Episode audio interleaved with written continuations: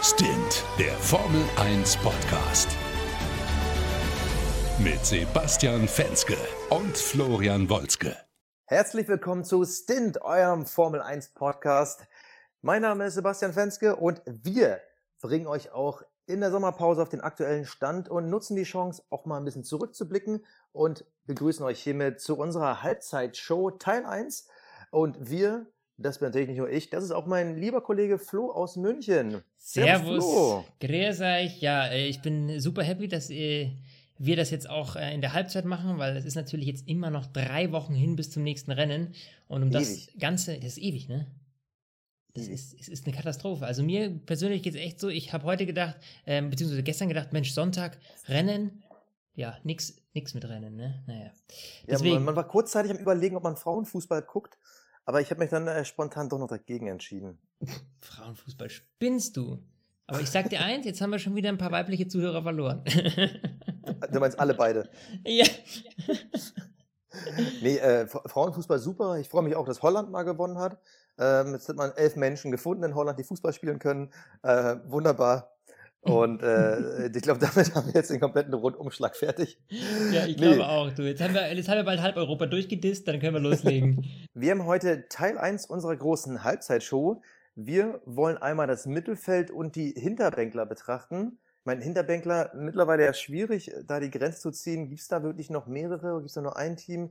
Wir wollen einfach mal alle Teams nach und nach durchgehen. Und zwar fangen wir einfach mal von hinten an nach der aktuellen Herstellerwertung. Und Flo, ganz hinten begrüßt uns ein bekanntes Gesicht, das Sauber F1-Team mit den Fahrern Pascal Wehrlein und Markus Eriksson. Nur mal so zum aktuellen Stand. Aktuell hat Sauber fünf Punkte. Alle fünf hat Pascal Wehrlein geholt. Klingt im ersten Moment eigentlich gar nicht mal so schlecht für den Wehrlein, aber wie gut siehst du Sauber und wie viele Punkte glaubst du, können da noch in der zweiten Hälfte zukommen. Also du hast gerade das Wort gut und das Wort sauber in einem Satz genannt. Das ist schon mal. Fauxpas. Also das ist würde ich jetzt zum Beispiel nicht machen, ne? Sagen wir mal so. Äh, aber ich, äh, ja, das, das, das Thema bei sauber ist, glaube ich, also diese Saison ist in meinen Augen durch, weil ähm, da kommt einfach nichts mehr. Also die sind mit Abstand das schlechteste Team in meinen Augen. Ähm, und äh, Wehrlein ist ja auch ein, ein, echt guter Fahrer, wie er bewiesen hat. Er hat mit einem wirklich, wirklich schlechten Auto zweimal richtig schön Punkte holen können. Und was heißt richtig schön? Einmal war er auf äh, Platz 10, einmal auf Platz 8. Aber das ist natürlich in einem Sauber schon eine ziemlich gute Leistung. Ähm, dennoch würde ich sagen, ähm, ja, ich meine, die fahren ja auch mit einem alten Ferrari-Motor. Weißt du, das sind alles so Sachen, äh, ja, wie willst du denn da jetzt groß mitspielen? Das ist ja das Problem. Die haben jetzt mehrere ähm, aerodynamische Updates gebracht, das letzte Mal auch in Ungarn, aber da kannst du noch so viel an der Aerodynamik rumschrauben. Mit so einem uralten Motor, der nicht geupdatet wird, kannst du einfach nichts mehr reißen. Also man sieht ja während der gesamten Saison, wie sauber immer weiter nach hinten quasi durchgereicht wird, in Anführungsstrichen. Sie können nicht weiter mehr nach hinten fallen, aber mittlerweile ist es für die auch Standard, zweimal überrundet zu werden. Und ich glaube, jetzt so ein super Ergebnis wie in Spanien, wo es der Wehrlein da auf Platz 8 geschafft hat, ich glaube, sowas, also selbst wenn da vier, fünf Autos davor ausfallen würden, sehe ich wirklich gar keine Chance, dass die auch nur ansatzweise mal wieder einen zehnten Platz bekommen. Ich meine, dafür müssten locker mal zehn Autos ausfallen. Und also das sehe ich nicht kommen. Und ähm, da gab es ja noch die, die, viele andere Geschichten, die rund ums Team da geschwürzt sind, wo ich auch nicht weiß, wie positiv ist das für die Gegenwart? Wie es für die Zukunft wird, können wir gleich drüber reden, aber für die Gegenwart, da gab es ja die ganzen Diskussionen, kommt Honda, kommt nicht. Ähm, dann wurde Manisha Kaltenborn als Teamchefin abgelöst durch Frederik Vasseur und der hat dann die ganze strategische Ausrichtung geändert. Glaubst du, dass das so ein bisschen auch dieses Team verunsichert hat, dass da auch niemand so wirklich wusste, okay, äh, was passiert eigentlich morgen? Ich meine, kann man da überhaupt gut Rennen fahren? Klar, ich meine, wenn, gerade wenn die Teamleitung so ein bisschen im Clinch ist und gerade Monisha Kaltenborn die ja das ja äh, lange Zeit gemacht hat, ja, und, und, und wirklich straight eigentlich den, den Kahn aus dem Dreck gezogen hat, wenn man so will, ja. Ähm, dass die dann natürlich, wenn die jetzt flöten geht, ist ja klar, dass da irgendwo eine, eine, Unsicherheit im Team besteht, ja. Und was das vor allem ganz schwierig macht, ist das für ähm, Pascal Wehrlein, wenn wir jetzt mal uns die Cockpits äh, angucken, die derzeit bei Sauber zur Verfügung stehen. Ähm, Markus Eriksen, ähm, ist natürlich der schlechtere Fahrer, muss man einfach so sagen, wenn man sich das anguckt, ja. Ähm, der hat ähm, ja keinen einzigen Punkt geholt, ja. Pascal äh, fünf Punkte und äh, beim Qualifying-Duell, da steht es hier gerade 7 zu 2 für Wehrlein. Also das ist natürlich ähm, schon ein eindeutiges Signal. Nur Wehrlein stand so ein bisschen in der Gunst von Monisha Kaltenborn. Ähm, und das Problem ist, dass die, die, die, die schwedischen Förderer hier ähm, dem äh, Eriksen ganz schön unter die Arme greifen. Und äh, ja, es könnte passieren, dass äh, es nächstes Jahr keinen äh, kein Platz für Wehrlein gibt bei Sauber. Ne? Ja, das ist ja die Zukunft, die eigentlich für Wehrlein nicht schlimmer hätte sein können. Also laut dem aktuellen Stand, beziehungsweise heißt laut, äh, es wurde jetzt letztens bekannt gegeben, fährt Sauber nächstes Jahr mit einem aktuellen Ferrari-Motor. Die werden quasi zum richtigen Junior-Team, zu dem äh, Pendant von Toro Rosso mit Red Bull. Und sehr, sehr wahrscheinlich wird Ferrari dann auch seine eigenen Fahrer da haben wollen. Also ein Fahrer, da können wir sicher gehen, der wird auf jeden Fall kommen. Und ich meine, da, da hat Ferrari ja momentan super Nachwuchsfahrer. Da gibt's den äh, Charles Leclerc, der ist aktuell Platz eins mit brutalen Abstand in der Formel 2. Und auch der Antonio Giovinazzi, der die ersten zwei Saisonrennen für Wehrlein gefahren ist, auch ein super Talent. Und ja, das Problem ist halt, Ericsson und seine schwedischen Förderer, die sind ja halt, denen gehört ja quasi mittlerweile sauber. Also die Wahrscheinlichkeit, dass zuerst Ericsson vor Wehrlein geht, sehe ich halt nicht kommen. Ich vermute sogar, es geht sogar noch weiter. Wenn Ferrari denen vielleicht sogar noch einen kleinen Rabatt gibt, werden die vielleicht gar nicht mehr so viel Kohle da von den Schweden brauchen. Und vielleicht war es das ja dann auch in der Formel 1 für Ericsson.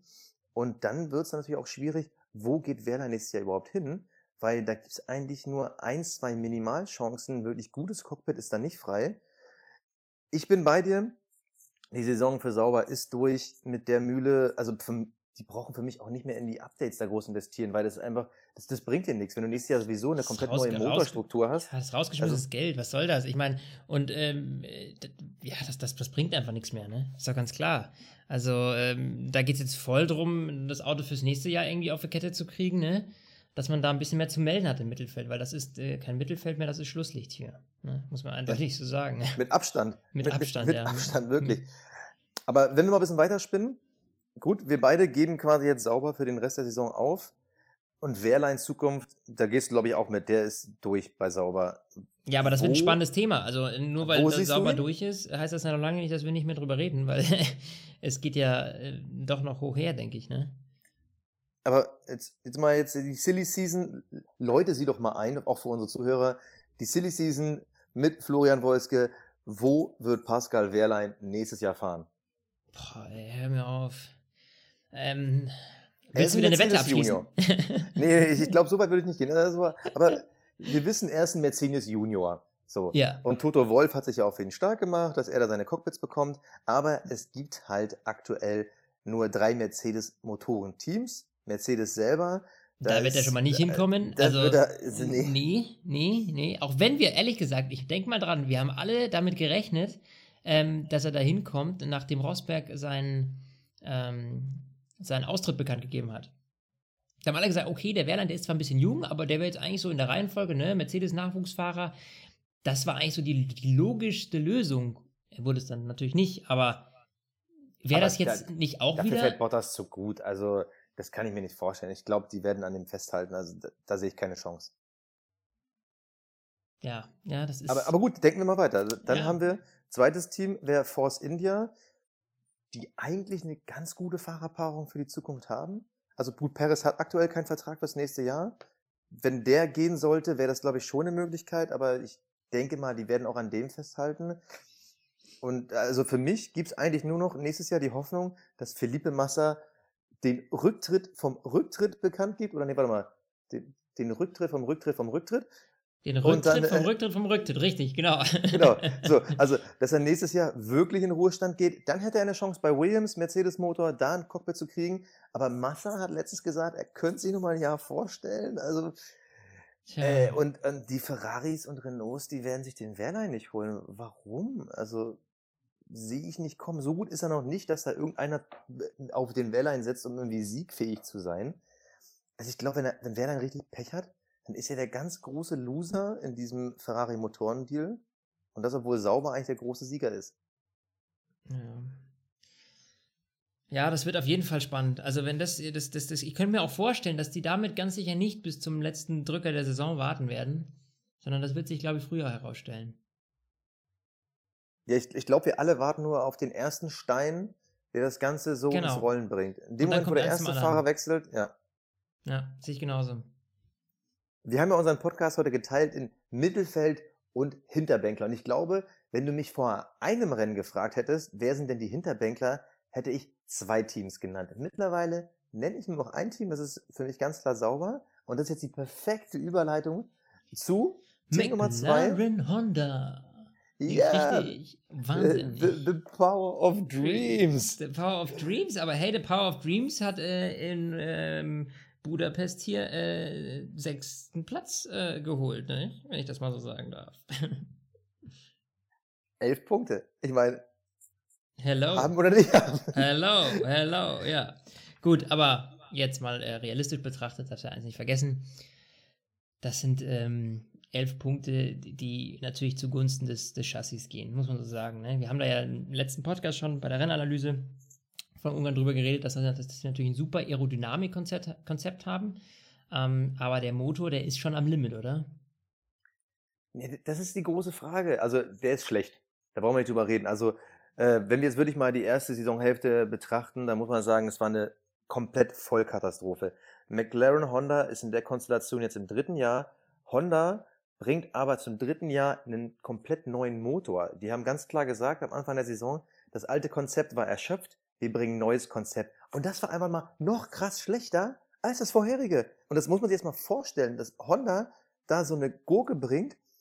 Mittlerweile hat man das Gefühl, sie haben so ein paar Schrauben gefunden, an denen sie drehen konnten. Aber, puh, also die erste Saisonhälfte, da, da würde ich gerne mal wissen, was der Alonso da in seiner Freizeit gemacht hat, um sich da wieder zu motivieren, beim nächsten Mal wieder zum Rennen zu kommen. Da kann ich ja Also- sagen, der hat sich äh, während des Rennens im Liegestuhl hier schön äh, seine Kollegen beim Fahren angeschaut.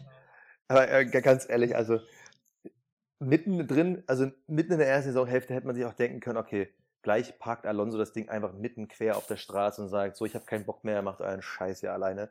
Also, was haben wir da für geile Rennen gesehen?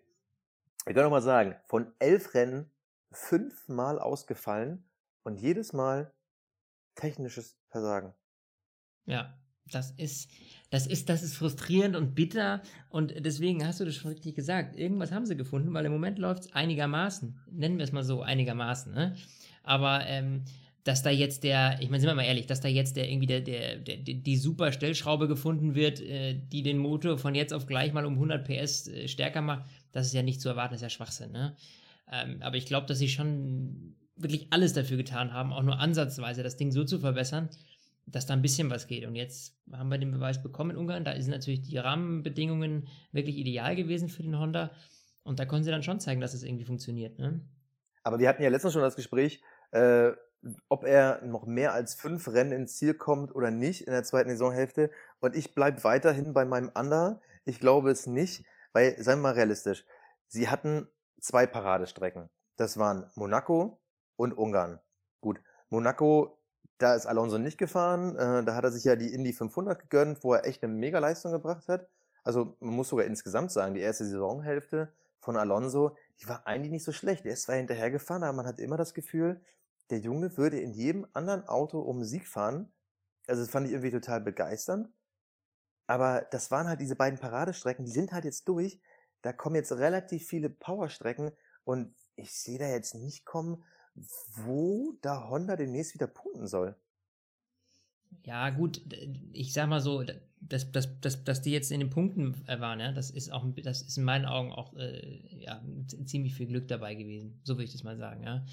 Ähm, Also oh, Ungarn nicht. Aber ich, es geht ja auch in, darum. in Ungarn war es kein Glück. In Ungarn Nein, das war U- erkämpft. Also da, das finde ich nicht.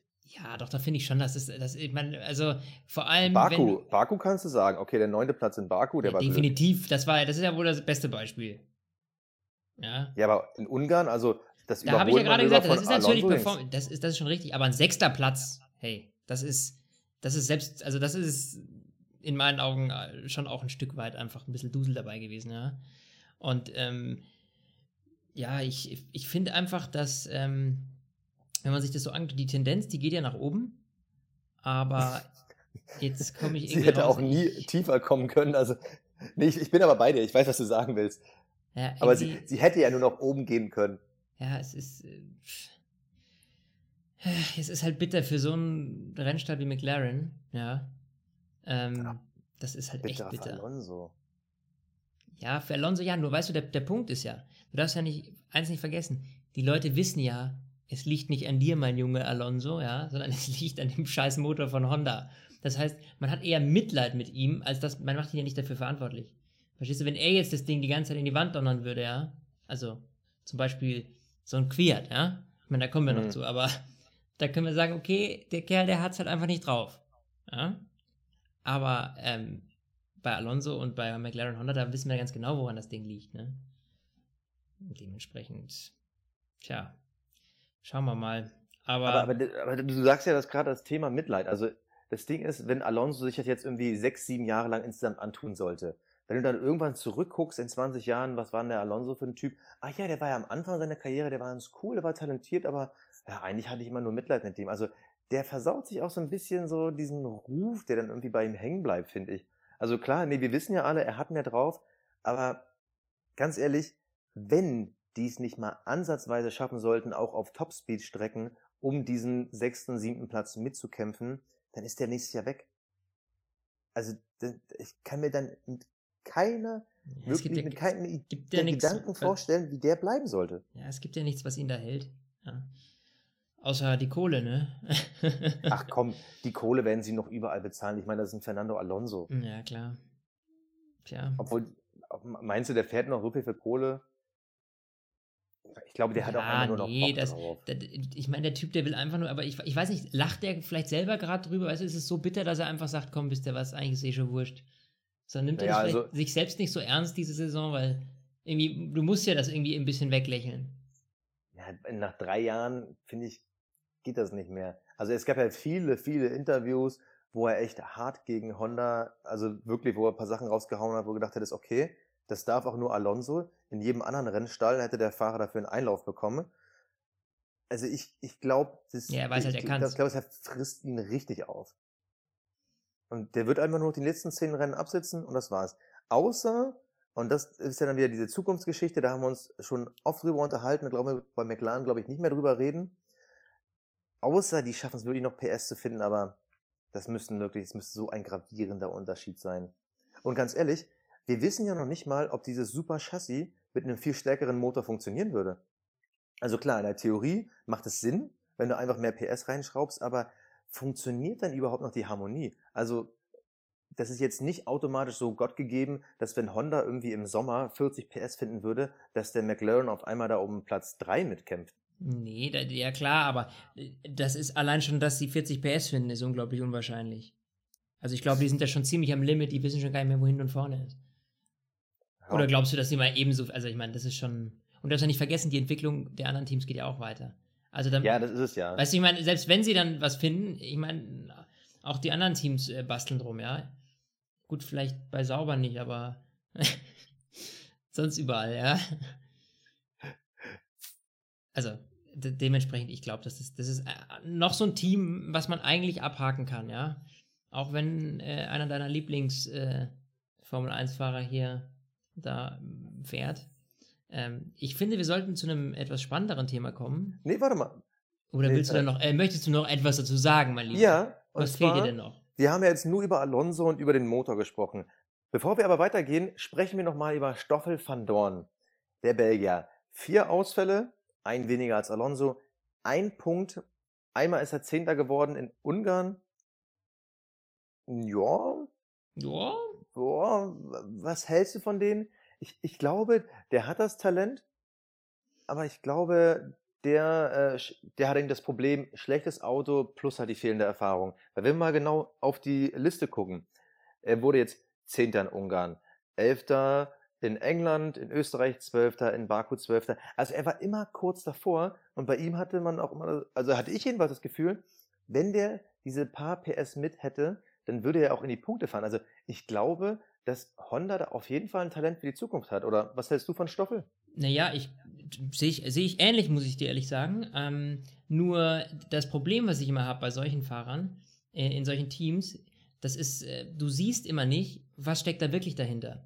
Also ich tue mich schwer, hier irgendwie eine Meinung abzugeben. Ja, ich könnte sagen, ja, okay, da haben sie einen soliden Fahrer, aber ehrlich gesagt, keine Ahnung, setzt den Julian Palmer in McLaren Honda, ist der dann so viel schlechter? Ich weiß es nicht. Okay, der Vergleich gefällt mir ganz gut. Und, äh, weißt du, ich meine, es ist so schwierig, das zu sagen. Ja, ich gebe dir auch recht bei dem Qualifying-Duell. Ich meine, es ist schwierig gegen den Alonso, aber Qualifying, da steht es halt 9 zu 1 für Alonso. Und was ich sogar noch viel bitterer finde, Stoffel hat auch 1 zu 0 gegen Button verloren in Monaco. Okay, Monaco, das ist schon als Rookie schon schwieriger, aber das ist natürlich dann bitter. Ja, da gebe ich dir recht. Also die, zumindest diese, also diese 9 zu 1 für Alonso, das ist in meinen Augen, der, der Typ ist wahnsinnig jung und hat da ähm, den, äh, einen der besten, ja, Formel 1-Fahrer überhaupt äh, als Kontrahenten, der ähm, ja auch immer Gas gibt, auch wenn er in einem schlechten Auto ist. Alonso darf man nie vergessen, ne? der gibt immer Vollstoff. Der sagt jetzt nicht, ja gut, eigentlich ist mir jetzt egal und ich gucke dir so ein bisschen rum, sondern der haut wirklich raus, was geht. Und deswegen glaube ich schon, äh, dass es unglaublich hart ist als Rookie, daneben äh, so jemand wie Alonso zu bestehen. Dementsprechend weiß ich nicht, wie realistisch jetzt diese Wertung ist, ja. Und das 1 zu 0 für Button, ja gut. Ja, das ist, ähm, das ist halt bitter, weil Button ähm, diesen Wagen halt einfach ähm, zuvor nie so wirklich gefahren ist, ne? Also es ist. Und, und dann auch noch in Monaco, also das ist schon, das ist schon heavy. Aber ich trotzdem, ich glaube, Stoffel, ich glaube, den werden wir nächstes Jahr auf jeden Fall noch sehen. Ja, aber glaub, McLaren, warum sollten sie ihn, du, warum sollten sie ihn, pff, ja, ich glaube auch nicht, dass so viele freiwillig zu McLaren Honda gehen würden wollen, wollen würden. Also, okay, Totschlagargument, ja. Nur um das mal so zu sagen. Ich glaube, die sind froh, wenn sie ihn halten. Sagen wir es mal so. okay, damit hätten wir dann Platz 9 der Teamwertung durch, McLaren Honda. Und wir kommen zu, wie ich persönlich finde, dem Team der Stunde. Ja, ich finde es auch unglaublich spannendes Team hier. Platz 8, Renault mit Nico Hülkenberg und Julian Palmer. Äh, finde ich unglaublich spannend, weil sich bei denen äh, sehr, sehr viel tut. Ja? Ähm, zum einen haben wir ähm, Julian Palmer da, wenn wir mal anfangen und mit ein bisschen über die Fahrer quatschen. Äh, Julian Palmer ist, ja, vielleicht müssen wir gar nicht mehr so viel über ihn reden, weil er nach der Sommerpause weg ist. Man weiß es noch nicht so genau. ja. Denn ähm, er hat wirklich, wirklich nicht viel geleistet diese Saison. Nicht wirklich viel? Das würde ja bedeuten, er hat irgendwas geleistet. Na, er, er, hat, er, hat, er hat null Punkte. Lass uns uns einfach so aufsummieren. Er hat null Punkte. Das es ist nicht nur, dass er null Punkte hat, Hülkenberg hat 26 Punkte. Ja, und ähm, jetzt kann ich dir noch was sagen, mein Lieber. Hülkenberg hat 10 Qualifyings gewonnen und Julian Palmer null. Ja, Gut, die Geschichte mit, mit Baku kann man nicht rechnen, ne, weil da die, die Kiste von ihm gebrannt hat, äh, aber ähm, sind wir mal ehrlich, das ist, das ist auch so ein, das ist so ein Vergleich. Da kann ich aber ganz sicher sagen, okay, Julian Palmer ist einfach ein schlechter Fahrer. Verstehst du? Hier finde ich, kann man diesen Vergleich ziehen. Hier kann ich sagen, okay, das ist, das funktioniert einfach nicht, ne? Und ich meine, die gucken ja auch wie wild. Robert Kubica, ja, hat ja auch jetzt letztens die Testfahrten noch in Ungarn gehabt. Das wird, äh, noch eine ganz, ganz spannende Sache. Und ich glaube, wenn der, wenn sie da jetzt jemanden finden, also wenn Robert Kubica sagt, irgendwie das funktioniert, ne, zwischen denen, zwischen Renault und ihm und umgekehrt, also wenn Renault sagt, den nehmen wir, dann ist, ja, also dann ist für Parma eigentlich die Sache gelaufen. Und der wird doch nie kein anderes Cockpit in der Formel 1 finden. Also den will keiner nehmen. Das sage ich dir ganz sicher. Nicht mal geschenkt. Naja, vielleicht wird er bei Honda nächstes Jahr am Platz frei. ja, das nee, wär, dann könnte sich Staffel von dort mal beweisen und sagen, okay, wenigstens den knack ich. nee, ja. aber ich bin, ich bin da komplett bei dir. Ich glaube, die große Geschichte bei Renault war definitiv Julian Palmer. Also es liest sich halt echt so, so traurig. Er ist dreimal Elfter geworden, immerhin, aber fünfmal ist Högenberg halt in die Punkte gefahren und dann dieser echt geile sechste Platz in Silverstone. Mhm. Gut, da hatte er im Vergleich den besseren Unterboden und äh, Palmer ist ja noch vor dem Start ausgefallen. Hätte, hätte Fahrradkette, aber ich, ich glaube, der wäre trotzdem nicht in die Punkte gefahren. So realistisch, glaube ich, darf man sein. Aber ja, du hast angesprochen, 10 zu 0 in den Qualifying-Duellen. Palmer hat einfach nicht diese Klasse für die Formel 1. Ich finde, das hat er uns jetzt in elf Rennen eins, äh, perfekt gezeigt. 1 zu 1 wollte ich sagen. Äh, perfekt gezeigt. Und das wird alles andere als ein Fahrerwechsel, würde mich wundern. Du hast Kubica angesprochen. Renault hat aber auch noch definitiv andere Sachen. Also äh, den äh, Oliver Rowland, äh, der ist noch da, der Brite, der wieder mal so ein bisschen als der nächste Hamilton gehypt wird. Aktuell Platz zwei in der Formel 2. Ähm, die haben noch den Latifi. Also die haben auf jeden Fall einige Ersatzmöglichkeiten, wo man sagen kann, okay, der Junior, Palmer hat es nicht gebracht, holt euch doch noch einen anderen Junior, ihr habt davon echt ein paar gute. Und ich glaube, da wird was kommen. Oder die Variante, sie wollen halt jetzt lieber eher schnell punkten. Dann, die, glaube ich, ist Kubica der größere Deal, aber ich frage mich halt, ob Kubica wirklich was für die absolute Zukunft ist. Da hatten wir letztens drüber gesprochen. Genau, hat man schon ähm, abgehandelt. Auf lange Sicht. Das, das, das, das wäre es nicht. Ja. Das wäre es nicht. Ja. Aber man muss auch ganz ehrlich sagen, wir müssen mal über Nico Hülkenberg und seine Entscheidung reden, überhaupt Force India zu verlassen und zu Renault zu gehen. Am Anfang der Saison dachte man ja echt so, oh mein Gott, Junge, was machst du? Mutig, genau, weil Force India hat ja wirklich auch in den letzten Jahren eine sehr konstante Leistung hingelegt. Ähm, aber ja, ich glaube, so ein Werksteam ist eine sicherere, eine sicherere Nummer, oder? Als, ähm, als ein Privatteam, findest du nicht? Ja, das auf jeden Fall. Deshalb ist er ja gewechselt. Er, ihm war ja klar, wir hatten jetzt drüber gesprochen. Ähm, Ferrari, Mercedes, Red Bull, die werden ihm kein Cockpit geben, niemals, nirgendwo. Und da war es natürlich ein super Deal, bei Renault einzusteigen. Aber wirklich, am Anfang der Saison dachte ich so, ach du Scheiße, die können ja nicht nur keine Motor Motoren bauen, äh, die kriegen ja auch den Rest nicht hin. Also am Anfang dachte ich wirklich, holla die Waldfee, das wird nix. Ich meine, gut, Platz 11 Australien, äh, Platz 12 in China, klang eigentlich wie, sie sind dicht dran, aber da darf man auch nicht vergessen, da sind halt davor auch ein paar ausgefallen. Also. Ja, aber dann ging es einigermaßen bergauf, also. Ja, aber ich, also, gut, das kann man jetzt quasi bei jedem sagen, der irgendwie Platz 9, Platz 10 wird, da ist ja davor irgendeiner ausgefallen, aber in den Qualifyings waren die Autos immer gut und im Rennen waren sie immer mies. Ja, und man hat wirklich, man hat wirklich neun, zehn Rennen gebraucht, um wirklich rauszukriegen, okay, wie kriegen wir die Reifen ins Fenster, wie kriegen wir die Aerodynamik kontrolliert. Und ich glaube, dass sie jetzt wirklich auf dem besten Wege sind, in der zweiten Saisonhälfte richtig zu rocken. Ich meine, wir können ja mal die aktuellen Zahlen gucken. Sie sind aktuell Platz 8 mit 26 Punkten. Davor sind Haas mit 29, Toro Rosso 39, Williams 41. Also Renault kann da geht noch auf was. jeden Fall Die aus sitzen so nah aneinander. Noch, ähm, äh, ja, Fünfter auf jeden Fall. Also, also logisch. Ich, ich glaube schon, dass es drin ist. Und ich, äh, die, gerade als Werksteam, ja, die haben natürlich gewisse Möglichkeiten, ähm, glaube ich, die Privatdienste einfach nicht haben. Und deswegen äh, glaube ich, dass da noch viel kommen wird. Aber nur, wenn sie Julian Palmer auswechseln. Ich glaube, so klar muss man sagen, ja. mit nur einem Fahrer wird das nichts. Ja, nee, mit einem, du, du kannst ja natürlich nicht alles auf einem Fahrer äh, lasten, das ist ganz klar, ne?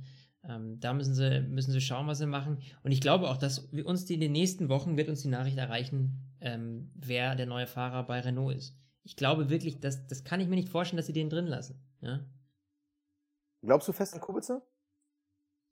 Nee, das war dein Wunschkandidat, ehrlich gesagt. Ich habe da nie so wirklich dran gedauert, weil für mich ist Doch, der irgendwie. Ich, so ich glaube auch immer noch, dass er es wird, weil sie einfach jetzt punkten wollen. Sie wollen das Auto schnell entwickeln. Ich glaube schon, dass sie auf einen Erfahrenen setzen. Aber glaubst du, dass er es wird oder glaubst du an anderen? Glaubst du an Junior? Nee, ein Junior würde einfach mehr Sinn machen, weil sie haben einen Erfahrenen mit Hülkenberg. Und du okay. weißt ja, meine, meine Meinung mit erfahren und jung, äh, ich finde die Kombi immer ganz gut. Ich, ich finde die Kombi auch geil. Ja. Also vor allem, wenn du im Mittelfeld irgendwo liegst, dann hast du eine Konstante und Entwicklungspotenzial, finde ich persönlich super. Das sehen wir auch bei einem Team wie Force India, kommen wir gleich nochmal zu. Finde ich super, aber ich glaube, was Renault jetzt braucht, ist halt wirklich noch mehr diese Entwicklungsleistung, dieses Know-how, Leute, die Ahnung haben von den Autos, die so ein Auto nach vorne bringen können. Und da macht es für mich nur Sinn, wirklich auf einen Erfahrenen zu setzen, wo man dann wieder hinterfragen müsste, Robert Kubica, der lange nicht mehr Formel 1 gefahren ist, ob der die, die, die richtige Erfahrung mitbringt oder nicht. Aber ich bleib dabei. Ich glaube, wir werden ihn sehen. Tja, ich glaube, wir werden nicht mehr allzu lange brauchen, um diese Fragen wirklich beantworten zu können. Ähm, weil das wird auf jeden Fall innerhalb der nächsten ein, zwei Wochen entschieden. Da bin ich mir sehr, sehr sicher. Naja, gut. Dann äh, schauen wir mal weiter, was die Amerikaner machen. Haas yeah. F1, du hattest es gerade eben schon angesprochen, die liegen nämlich nur drei Punkte weiter vorne mit 29 Punkten. Ganz knappe Geschichte. Sebastian, was ist denn deine Meinung zu Haas? Also ich muss sagen, Haas begeistert mich schon. Also man hat auch bei denen eine Entwicklung in der ersten Hälfte gemerkt, wo man gedacht hat, Oh, äh, da kommt einiges. Wir dürfen mal nicht vergessen, das ist immer noch die erst zweite Saison von Haas F1. Das, ich, wollte ich gerade, das ist nämlich das, was mich am meisten beeindruckt. Genau. Dass die es geschafft haben, in dieser kurzen Zeit so viel Gas zu geben und wirklich so weit vorne mitzufahren, ja. Das ist schon sehr, sehr beeindruckend. Und auch wenn sie nur Platz 7 sind mit 29 Punkten, wir, wir dürfen mal nicht vergessen, wie viele Punkte haben sie letztes Jahr in der ganzen Saison in 21 Rennen gemacht? Richtig, 29 Punkte. Also sie sind quasi jetzt schon komplett im Soll. Und ich muss mal ganz ehrlich sagen, ich finde die Fahrerpaarung die finde ich eigentlich ganz gut. Ich bin zwar kein Fan von beiden Fahrern, aber ich muss sagen, Romain Grosjean, Kevin Magnussen, ich finde, die sind beide vom Typus her, die haben den Ehrgeiz, die bringen auch schon ein bisschen Erfahrung mit. Die gefallen mir eigentlich bei Haas ganz gut und auch Haas findet die ganz gut. Vor kurzem wurde bekannt gegeben, auch nächstes Jahr fährt man mit beiden Fahrern. Finde ich eigentlich eine super Sache. Und ich glaube, dieses Team, dieses, auch mit dieser US-Power im Hintergrund, ich glaube, da wird in den nächsten Jahren noch einiges kommen. Aber viel spannender die Frage, was wird in der zweiten Saisonhälfte kommen? In welche Richtung siehst du HSF 1? Kommt da ein Boost nach oben oder? Das ist, das, da tue ich mich gerade schwer. Also jetzt bei, ne, so eindeutig, wie wir es bei Renault irgendwie gesehen haben, dass wir da mehr sehen, das kann ich, ehrlich gesagt, jetzt bei Haas sehe ich das nicht so. Weil ich finde, Haas, wenn man sich so den Verlauf mal anguckt, wie sie vom Anfang der Saison bis jetzt zur Hälfte gepunktet haben, das ist so ein Auf und Ab. Das ist wie eine Achterbahn ja. bei denen. Das, da, da siehst du keine klare Linie, ähm, wie bei den anderen Teams, wo es so dann stetig bergauf geht und sie immer besser werden. Das ist eher so ein Team, wo du, ähm, wo ich finde, die, die fahren Achterbahn. Die sind mal gut, dann sind sie mal wieder schlecht. Dann sind sie wieder gut, dann sind sie wieder schlecht. Und das ist sowas, auch wenn sie im, im Gesamtklassement äh, im Vergleich zum letzten Jahr, wie du schon gesagt hattest, besser sind jetzt schon als, ähm, als letztes Jahr am Ende, ähm, finde ich aber, dass es bei denen ist wirklich, das ist ein großes Fragezeichen für mich. Also. Absolut. Ich glaube auch, dass sie, ich sag mal, ja, vielleicht ein bisschen mit Williams, aber da kommen wir gleich drauf. Ich glaube, das ist das einzige Team, was noch übrig geblieben ist, was sein Auto noch so gar nicht verstanden hat. Also dieses Auf und Ab, ja, je nach Rennstrecke finden die mal ihr Reifenfenster und mal nicht. Und dann gibt es wieder diese Geschichte mit diesen Bremsen. Dann ist irgendwie Romain Grosjean fährt er mit diesem Carbon Industries und Kevin Magnussen mit fährt Brembo, irgendwie mit Brembo. Ja und dieses ständige Hin- und Hergewechsel, dass man da irgendwie sich nicht ganz richtig sicher war, äh, welche Bremsen jetzt die richtigen. Also ich glaube, das sind wirklich die einzigen, die ihr Auto noch so gar nicht verstanden hat. Und man muss jetzt mal weiterspinnen, was wäre wohl mit Haas geworden, wenn sie das Auto verstanden hätten? Und wie lange brauchen sie noch, um es zu verstehen? Also naja, gut, du siehst ja überall, wo sie Punkte holen, haben sie es verstanden und überall, wo nicht, haben sie es nicht verstanden. Also ich glaube, ja. aber, das, aber das Problem ist ja, das sind nicht so eine klaren Rennstrecken, wo du sagen kannst, okay, das eine ist halt äh, eher eine Aero-Strecke, nee, das andere ist eine Power-Strecke. Kannst du halt nicht. Kannst du gar nicht sagen bei denen. Nee, nee. Das ist wirklich kunterbunt gemischt. Ähm, wobei ich finde, dass sie doch auch, ähm, ja, ähm, dass sie, dass sie auch schon äh, relativ viele Ausfälle haben. Irgendwie finde ich auch. Findest du nicht? Naja, drei, drei, das ist, ich sag mal, bei den Mittelfeldteams relativ normal. Aber äh, und dazu kommt natürlich diese Australien-Geschichte am Anfang. Das war natürlich der, was war das? Ein Wassertank war das, glaube ich, oder äh, die Wasserpumpe, genau, die da ja. kaputt gegangen ist. Das war natürlich der möglichst schlechteste Start, den du haben kannst, vor allem weil sie letztes Jahr relativ gut äh, aus den Startlöchern gekommen sind. Ähm, ich bin bei dir, also ich glaube, den großen Boost nach oben werden wir nicht sehen, weil wir haben ja bei anderen Teams schon mitverfolgen können, diese Phase, das Auto zu verstehen, die dauert lange, normalerweise so vier, fünf Rennen, bis es bergauf geht. Und sie haben es halt nach elf Rennen immer noch nicht. Und ja, wenn sie es dann irgendwie nach 15 geschafft haben, wie viel können sie dann von der Saison noch retten? Hm. Ja, aber das, glaub, da sage ich eher so, ähm, ich finde, da ist es, da ist dieses große Fragezeichen, wie ich vorhin schon erwähnt habe. Also ich könnte mir schon vorstellen, dass es bei denen Klick macht und die sagen, boah, an der Schraube, das ist es eigentlich, da haben wir den Fehler. Findest du nicht, dass aber das siehst du sie dann eher wahrscheinlich ist, als dass bei zum Beispiel äh, McLaren und Honda der Motor plötzlich 40 PS mehr hat? Ja, gut. Also. Das, das, ist kein Vergleich. Also, seien wir nochmal, realistisch ist das falsche Wort. Spinnen wir mal ein bisschen rum. Ja, tun wir das Gegenteil von realistisch. So, wer ist denn aktuell Platz 1 der Fahrerwertung? Sebastian Vettel. Und er fährt einen Ferrari, den aktuellen Ferrari. Haas F1 fährt auch den aktuellen Ferrari-Motor. Also spinnen wir mal rum. Ähm, wenn die irgendwie es schaffen sollten, ihre Abstimmung zu finden und vielleicht noch ein bisschen an der Aerodynamik zu feilen, dann könnten die locker best of the rest sein. vielleicht sogar zusammen mit einem Force India nochmal die Red Bulls nerven. Also theoretisch wäre die Basis da, aber wie gesagt, sie verstehen ihr Auto nicht. Und da ist wiederum die Frage, ähm, Romain Grosjean, Kevin Magnussen, die sind super, um solide in die Punkte zu fahren. Aber sind das die richtigen, die so ein Auto verstehen und genau sagen, daran hapert's? Und das sehe ich nochmal nicht kommen. Ich glaube, wir werden eine relative Stagnation von denen erleben. Die werden ab und zu nochmal so in die Punkte trudeln. Da, da gehe ich fest von aus. Aber ich glaube, da wird jetzt nicht mehr so der große Durchbruch kommen. Vielleicht sogar tendenziell eher der Pfeil so ein bisschen nach unten. Also so. Glaubst du, so dass die anderen 4 dann Uhr. noch vielleicht ein bisschen besser werden und die eher stehen bleiben? Ja, also das Ding ist, Renault nur drei Punkte dahinter. Also da, da sehe ich die Chancen eher bei Renault. Wo, und wo man echt mal sagen muss, hätten die Joey ein paar Mal da einen gehabt, der wenigstens ein, zwei Mal in die Punkte gefahren wären, dann wären sie schon vor Haas. Hm. Also das muss man mal einberechnen. Also ich muss sagen, ich mag das Team, ich finde, die machen total viel Spaß und ich glaube, ab 2018 wird da eine richtig tolle Zukunft mit denen losgehen. Aber ich glaube, die Saison 2017, da wird nicht viel kommen. Die werden da bis zum Ende so ein bisschen rumeiern. Ich habe ja gesagt, mein, mein Pfeil zeigt gleich nach unten. Ja, HSF 1. So, ich tippe auch mal eher so Platz 8 wird es dann am Ende nochmal werden. Ich glaube nicht, dass McLaren die schlagen wird, aber Renault wird die auf jeden Fall überholen. Ja, ich äh, könnte mir vorstellen, dass der Lucky Punch noch kommt. Meinst Aber- du, die finden den Schlüssel? Ich könnte es mir vorstellen, wirklich. Ich, doch, ich glaube, vielleicht finden sie die Zauberkiste und sagen, dann, Mensch, jetzt können wir endlich das leisten, was wir eigentlich die ganze Zeit schon können. Jetzt wissen wir, warum das so ist. Ich, könnte meine, seien wir realistisch. Vor den zehn Punkte davor ist nämlich gleich unser nächstes Team, die Scuderia Toro Rosso. Und die fährt mit genau diesem Ferrari-Motor. Und ja, wenn, wenn sie nur vielleicht ein, ein, eine kleine Schraube finden, in der sie drehen, könnte Toro Rosso in Gefahr kommen. War das nicht eine geile Überleitung? Du warst, ähm, ich bin sprachlos, wie schon Also ich zuhauf. glaube, der Pokal diese für die Sendung, beste Überleitung heute, die geht heute definitiv an, an mich, oder? Ja, die, die Sendung geht heute definitiv an dich. Ich, ich gebe es zu, ja. Nee, aber ich glaube, zu Haas einfach alles gesagt. Und wir kommen zu einem für mich, finde ich, viel spannenderen Team. Ja, weil da einfach auch die Fahrer ein bisschen mehr Halligalli-Drecksau machen, ne? Ja, also, Also vor allem, äh, wenn wir über Daniel Quiert reden, ne? Das ist schon, äh, ja, ein knaller Typ, ne? Würde ich sagen. Also, also allgemein, also Carlos Sainz, äh, eigentlich ein sehr talentierter Fahrer und ich glaube, der hätte auch in einem Top-Team, könnte der noch locker mithalten. Und daneben der Kwiat, ja, ja, ja, ja, ich habe es ja letztens schon gesagt und ich wiederhole es nochmal. Kwiat ist am Ende der Saison weg. Ich, also Toro Rosso, die tun sich keinen Gefallen, ihn als in Anführungsstrichen Talent weiterzuentwickeln, weil der entwickelt sich einfach nicht. Nee. Und der hatte den Versuch damals im Red Bull und dann wurde er darunter degradiert und er schaffte es einfach nicht, sich zu stabilisieren. Das ist das, genau. Das richtige Wort, das habe ich jetzt gut gefunden. Stabilisieren. Das kriegt er einfach nicht auf die Kette, der Junge. Ver vergleichen wir mal. Carlos Sainz, 35 Punkte. Bester Platz, 6 in Monaco. Gut, Monaco ist immer noch special, aber trotzdem 35 Punkte. Daniel Kwiat, 4 Punkte.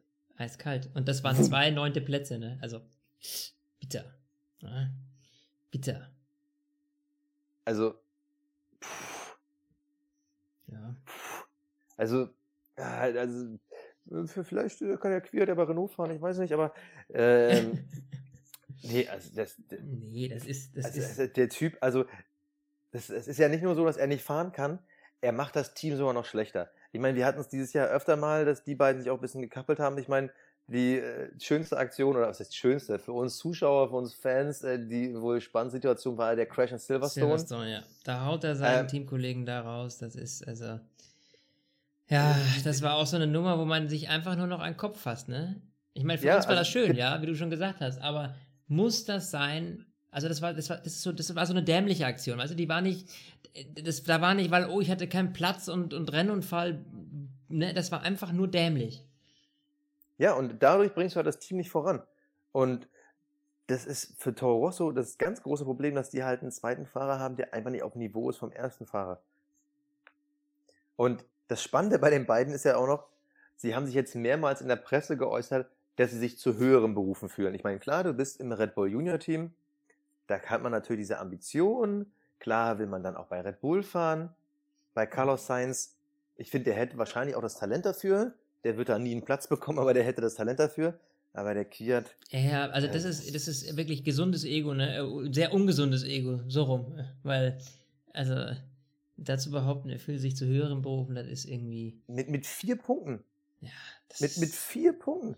Nee, Ich meine, also, äh, Alonso hat mehr. Allem- Pascal Wehrlein hat fünf Punkte. sei mal, sei mal mal realistisch, warum sollte Toro Rosso überhaupt an ihm festhalten? Also, äh, es ist ja nichts da, was irgendwie, weißt du, das Ganze irgendwie, dass da noch was kommt oder so. Ja? Ja, der hatte ja Der früher hatte mal in den Chance. Juniorklassen Talent.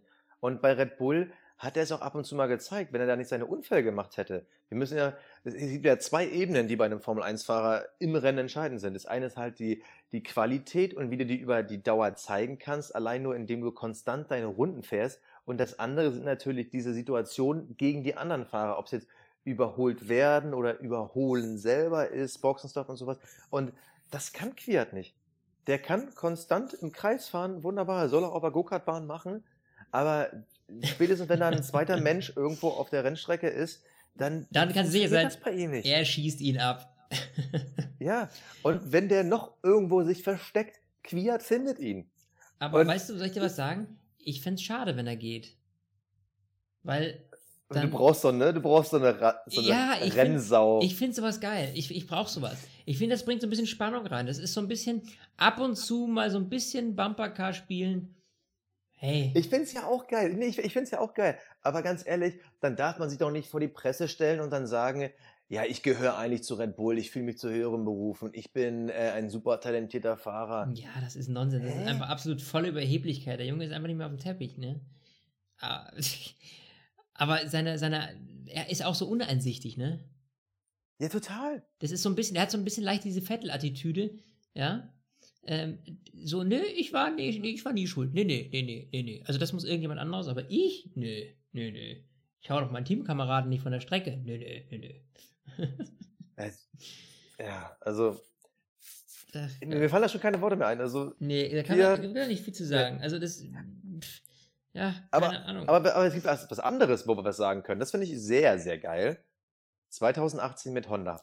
ja, die Gerüchteküche brodelt.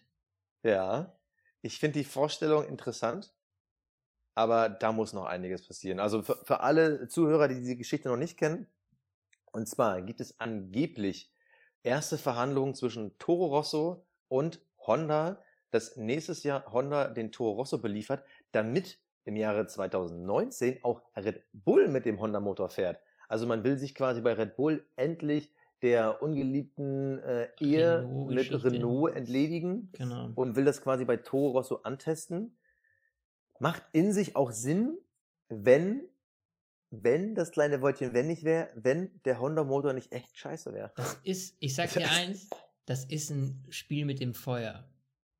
Also, das ist, das ist so nach dem Motto so, ach ja, no risk, no fun, weißt du?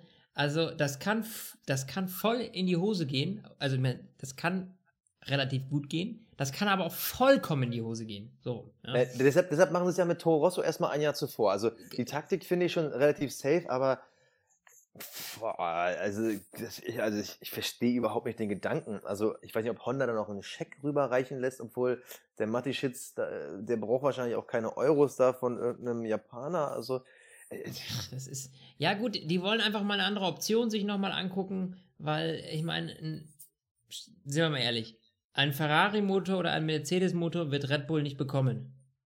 nee. So, das ist so, ja. Klar, warum sollten die sich hier irgendwie, irgendwie Konkurrenz selber schaffen? Ja, das funktioniert schon mal nicht. Ja, und dann bleibt natürlich nicht mehr so viel übrig, ja. Und Renault haben sie jetzt Jahre gehabt, die kommen auch nicht in die Pushen. Also ist das Einzige, was sie noch probieren könnten, theoretisch, wäre Honda. Aber das ist natürlich, die sind doch so schlecht. Also, ich weiß nicht, ob ich jetzt da weggehen würde. Also ich vermute mal. Denn ich glaube, Honda, ganz ehrlich, glaubst du, Honda reicht ein Jahr, um auf das Level zu kommen? Nein, niemals. Also ich, ich vermute mal, es wird da noch eine spezielle Klausel geben, dass sie bis zum Ende des Jahres sich noch entscheiden können. Also Toro Rosso, äh, ob sie das jetzt wirklich zu 100% machen. Ich glaube, die werden gucken, was in den nächsten zehn Rennen passiert. Äh, oder neun, neun Rennen sind es jetzt noch. Die werden gucken, was in den nächsten neun Rennen passiert, weil ganz ehrlich, klar will äh, Toro Rosso und natürlich Red Bull, die wollen gucken, wo können sie den nächsten Schritt machen. Aber es wäre ja erstmal wieder zwei Schritte zurück. Und wir müssen ja erstmal ganz realistisch sagen, selbst wenn Honda den nächsten Schritt macht, dann sind sie ja noch nicht auf dem Niveau von Mercedes und Ferrari. Dann sind sie gerade mal auf dem Niveau von, äh, von Renault. Und dann darfst du so. eins nicht vergessen. Äh, und Wir was reden hier du damit? 2000, wenn du das mal weiterspielst, das Ganze. Äh, 2018, äh, Toro Rosso testet mal so ein bisschen Honda. 2019 sagt dann äh, Red Bull, ja, okay, lief ganz gut, machen wir. Und eventuell, ja, auch wenn 2021 angeplant ist, eventuell gibt es schon 2020 eine neue Motorengeneration. Dann sind die Karten wieder ganz neu gemischt. Also was soll das? Ja gut, ähm, Red Bull, ich glaube, denen ist das da ein bisschen weniger wichtig als den anderen Teams. Die wollen natürlich immer gewinnen und im Endeffekt, du gibst jetzt Geld für den Motor aus und für die Entwicklung, so wie jedes Jahr. Es wird dann halt nur ein bisschen, ich sag mal, aufregender und ein paar Überstunden. Also auch für ein Jahr macht Sinn. Ich meine, wenn du jetzt das Team sauber wärst, so, wenn du jetzt Frederik Vasseur wärst und ich würde jetzt sagen, ey, du fährst jetzt nächstes Jahr mit einem, spielen wir mal rum, mit einem Suzuki. So, ich baue dir nächstes Jahr einen Suzuki-Motor da ein. Ja, so, und danke. du wirst Weltmeister. Das würdest du doch für ein Jahr machen. Auch wenn du danach wieder in der Versenkung verschwindest, aber du würdest doch nur um, um die Weltmeisterschaft Ja, aber die fahren, haben auch nichts zu machen. verlieren. Verstehst du? Darum geht's.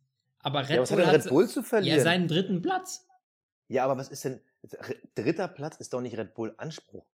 Das ist richtig, also, aber jetzt stell dir mal vor, Red Bull dümpelt, äh, dümpelt irgendwo auf dem sechsten rum. Ja, also wenn sie jetzt so auf Alonso-Ebene wären, sich da irgendwie zu freuen, mal ein paar Punkte zu kriegen, äh, das wäre natürlich der Super-GAU. Da brauchen wir nicht drüber zu reden. Also äh, da fliegt auch in Österreich bestimmt da mal eine Faust auf den Tisch. Aber ja, also lass es uns abwarten. Ähm, ich kann mir den Deal sehr gut vorstellen. Also für Honda wäre natürlich super, weil die haben ja wiederum sauber verloren. Da war ja ganz klar gesagt worden nach dem Rücktritt von Kaltenborn, nee, machen wir nicht. Deshalb für, für Honda ist es super und angeblich hat McLaren auch kein Problem damit. Die haben ja quasi das Recht zu sagen, nee, ihr holt euch kein weiteres Team. Die haben ja so einen Exclusive Deal. Und auch die sagen, ja, ist okay. Und ich glaube, das machen sie auch nicht ohne Grund, weil die werden sich auch sagen, sollen sie mal machen, dann haben wir wenigstens ein zweites Team, was mit uns mitentwickelt, weil sonst wird das hier nie was. Also ich glaube, McLaren, die winken diesen Deal auch nur durch, weil sie halt wissen, die werden da jetzt nicht sofort um die WM fahren können, aber auf Dauer ist es natürlich diese Doppelentwicklungspower für die besser. Ja, ja, müssen wir aber mal das sehen. ist jetzt nicht, also weil sie da Konkurrenz aufbauen. Es ist zumindest mal ein Experiment, ja, da gebe ich dir schon recht, so, ne? dass man sagt, okay, ähm, give it a try, ja, und äh, schauen wir mal, was da läuft, ja. Man so langsam. Aber, mhm. Was wolltest du sagen? Ja, nee, äh, ich dachte, du bist schon zu Ende. Sorry. Du, ich bin äh, geistig immer bei dir. okay, aber äh, Toro Rosso, jetzt lass uns mal drüber sprechen. Also die erste Saisonhälfte, ich fand relativ positiv. Also eigentlich fast in jedem Rennen ist Sainz in die Punkte gefahren. Also was heißt in jedem Rennen? Vier Ausfälle hatte er. Aber ansonsten immer zwischen äh, Platz 6 und Platz 9 umhergetingelt, fand ich eigentlich relativ stabil. Quiert, ja, haben wir schon angedeutet, ist zweimal bisher die Punkte gefahren. Ähm, da kam nicht wirklich was. Wo siehst du die in der zweiten Saisonhälfte? Geht der Pfeil nach oben? Geht er nach unten? Bleibt er waagerecht? Also, wenn Quiert so weitermacht, dann, äh, zumindest, ich sag mal so, Quiert hält das Team auf Niveau. also, es geht mit ihm zumindest nicht weiter bergauf, ja. Ähm, dadurch, dass die hinten so eng beieinander liegen, ja, ich meine, äh, wir werden gleich weitermachen natürlich mit äh, Williams und die liegen nur zwei Punkte weiter vorne. Dementsprechend, das liegt alles so nah beieinander im Moment, dass ich mich da schwer tue, eine Tendenz abzugeben. Das ist auch bei Toro Rosso, ist das, ähm, ja, ist das auch so, dass sich da eigentlich gar nicht so richtig festmachen lässt, finde ich persönlich. Also relativ solide, aber weder nach oben noch nach unten. Ich finde, die hängen gerade so ein bisschen. Also ich, ich bin auch komplett bei dir. Ich glaube auch bei denen, da wird jetzt nicht mehr so extrem viel passieren. Klar werden die entwickeln, wie alle anderen auch, aber das wird auch im Mühbereich passieren. Da, da wird man im Gleichschritt sich nach vorne entwickeln. Und wenn dann die Honda-Geschichte doch irgendwann vielleicht offiziell gemacht wird, ist auch die Frage, wie viel steckst du da noch in die Entwicklung von dem Auto diesen Jahres, wenn du nächstes Jahr halt mit Honda sowieso dann in eine andere Richtung gehst. Also ähm, ich bin bei dir, also bei mir ist die Tendenz auch eher waagerecht. Ähm, die werden sich äh, relativ auf Niveau halten, außer Quiert kriegt irgendwann mit, in welche Richtung man irgendwie fahren muss, um in die Punkte zu kommen. Dann traue ich ihnen sogar zu, dass sie sogar noch mal Platz 5 angreifen. Ja, ja gut, wie gesagt, zwei Punkte. Ja. Also das ist, ganz ehrlich, das ist nix. Das ist ein Witz, ja. Das kann sofort passieren. Ja. Deswegen gucken wir mal auf Williams.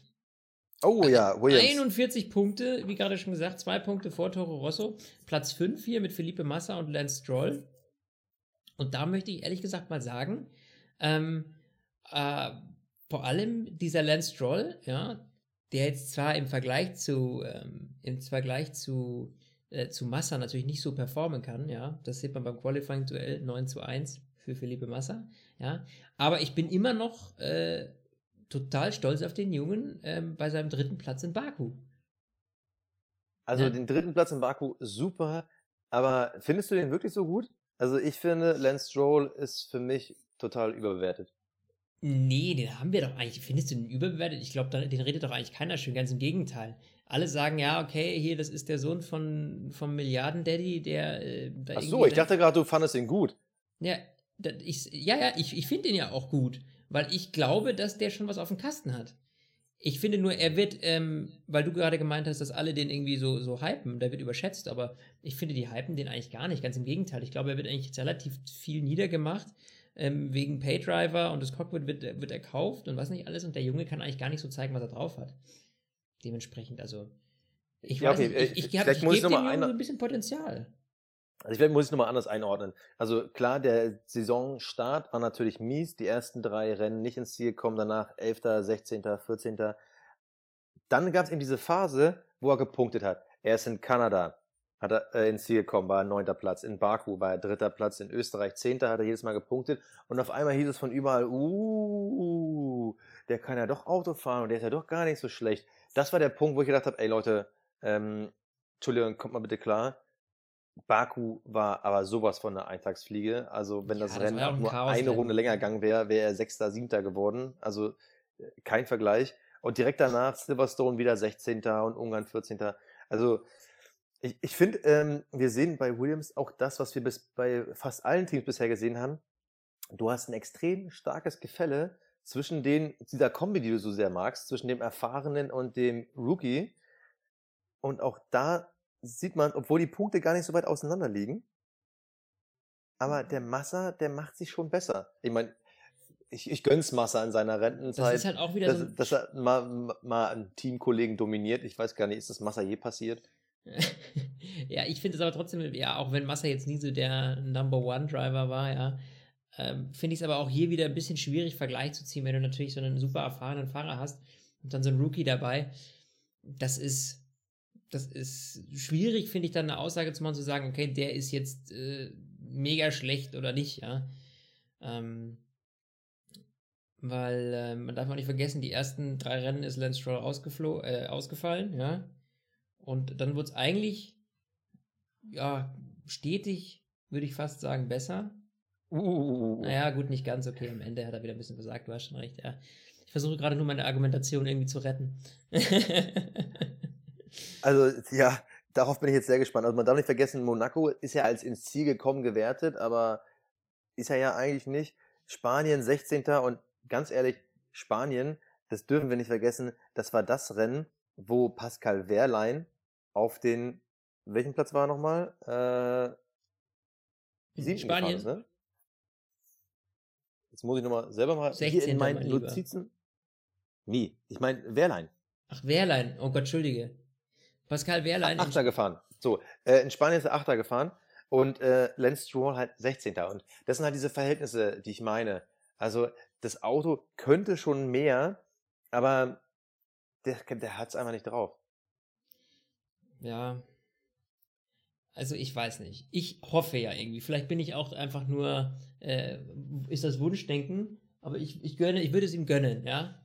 Ähm, und deswegen, ähm, ja, muss man einfach mal sehen, ja. Ich, ich weiß nicht, ich finde ihn jetzt nicht, ich finde ihn jetzt nicht schlechter als ein Danny Quiert, weißt du, ich meine? So, sowas müsste man dann vergleichen, weißt du? Puh. Oh, da können wir ja mal am Ende der Sendung, wir können ja mal am Ende der Sendung, da denke ich die ganze Zeit drüber schon nach, wer ist denn der schlechteste Fahrer aus dem Mittelfeld? Ich glaube, das könnte ganz spannend werden. Da Ja. können wir gleich mal drüber Das diskutieren. können wir am Ende noch diskutieren. Lass uns doch vorher noch hier abschließend haben wir noch. Nee, warte mal, warte mal, sind wir schon fertig mit Williams? Also ein bisschen was muss man noch sagen, ganz ehrlich. Also, äh, Felipe Massa, er kam zurück, das, ich glaube, darüber muss man nicht viel erzählen. 23 Punkte ist okay, aber hatte nur ich das Gefühl oder hast du gemerkt, so, Williams, die sind zwar gut gestartet, Platz 6 äh, Australien, ähm, Kommt aber nix. aber äh, Kommt aber nix. Ja, äh, die bauen ja konsequent ab. Das habe Also ich dir ja Qualifyings- gesagt, ja. Das In den Qualifyings jetzt regelmäßig irgendwie Platz 11 bis 14 irgendwie gebucht. Also das, das ist für mich das Team, was die stärksten Rückschritte gemacht hat.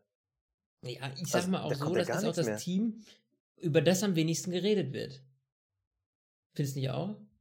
Ja gut, weil da auch die, die, die Fahrer sind die spannendsten. Das Auto ist jetzt nicht überragend, obwohl sie den vielleicht besten Motor im Feld drin haben. Ja gut, was willst du über Williams reden? Ja, siehst du, das ist irgendwie. Ja, aber weißt du, es ist auch, kein, auch, wie du schon gesagt hast, diese Entwicklung ist nicht da. Ne? Ne, das ist, von, ist ja das Gegenteil von Entwicklung, das sind ja nur Rückschritte. Also, nochmal, wir haben äh, einen sechsten Platz in Australien. Gut, danach äh, 14 Punkte in China, aber dann wieder ein sechster Platz, ein neunter Platz.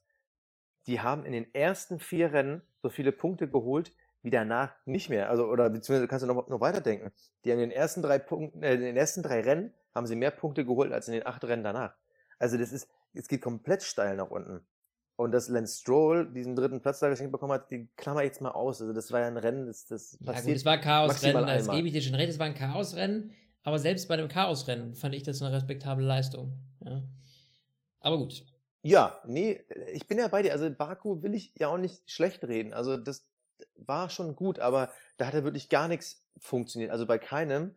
Und da, ja, Stroll super schön, aber trotzdem ist es für Williams wirklich, finde ich, extrem traurig, weil die hatten ja ganz andere Ambitionen, sind auch mit einer ganz anderen Zielsetzung in die Saison gestartet. Und ich finde, was die bisher gereicht, äh, geleistet haben, ist mehr als enttäuschend.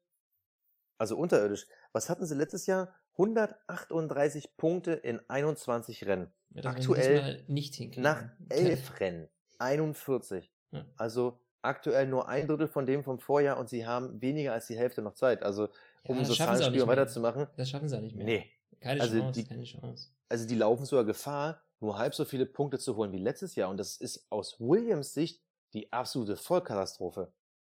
Aber weißt du, ich habe eine Theorie, woran es liegt. Jetzt hau raus. Die heißen noch seit diesem Jahr wieder Martini. Vielleicht gibt's da einfach zu viel Schnäpperchen vom Rennen. Okay, das, Sebastian, ja, das ist höchstens das Frustsaufen danach. Ja. Ich dachte jetzt, das ist die perfekte Überleitung zum äh, letzten Team, aber okay.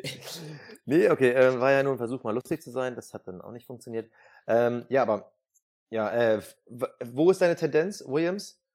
Rappeln die sich wieder auf? nee, Williams, Oder- nee, nee, glaube ich nicht. Ich glaube, bei Williams ist das eher so ein, ähm, das tröpfelt so dahin. Ja.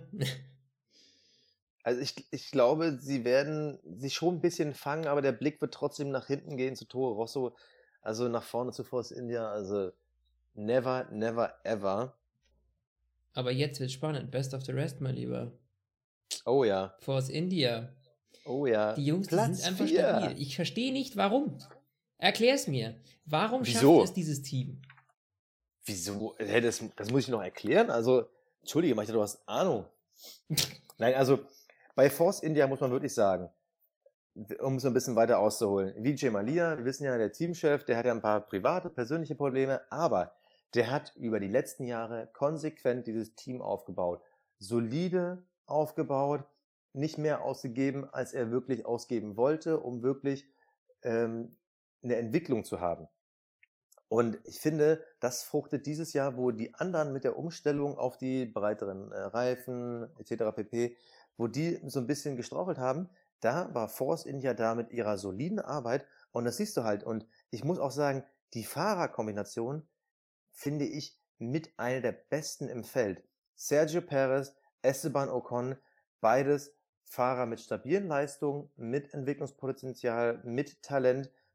Ich finde die super, wenn sie nicht das Problem hätten, dass sie sich halt gern gegenseitig in die Karre fahren. Ja, sie stehen halt nicht so aufeinander, ne? Würde ich mal sagen. Ich glaube, so richtig grün Ja, die- sind sie sich nicht, die beiden. Die sollen sich auch keine Knutscher geben, weil die knutschen sich halt im Rennen ständig. Also, und, und das Ding ist, du darfst ja eins nicht vergessen, wenn die beide nicht so dickköpfig wären, das hatten wir letztens ja schon mal, wo es um Hülkenberg ging, man muss ja im Rennsport auch ein bisschen dickköpfig und auch egoistisch sein, um Erfolg zu haben, aber dieses Jahr haben sie sich gegenseitig so auf das Leben schwer gemacht, dass sie auch Force India super viele Punkte eigentlich ja selber geklaut haben.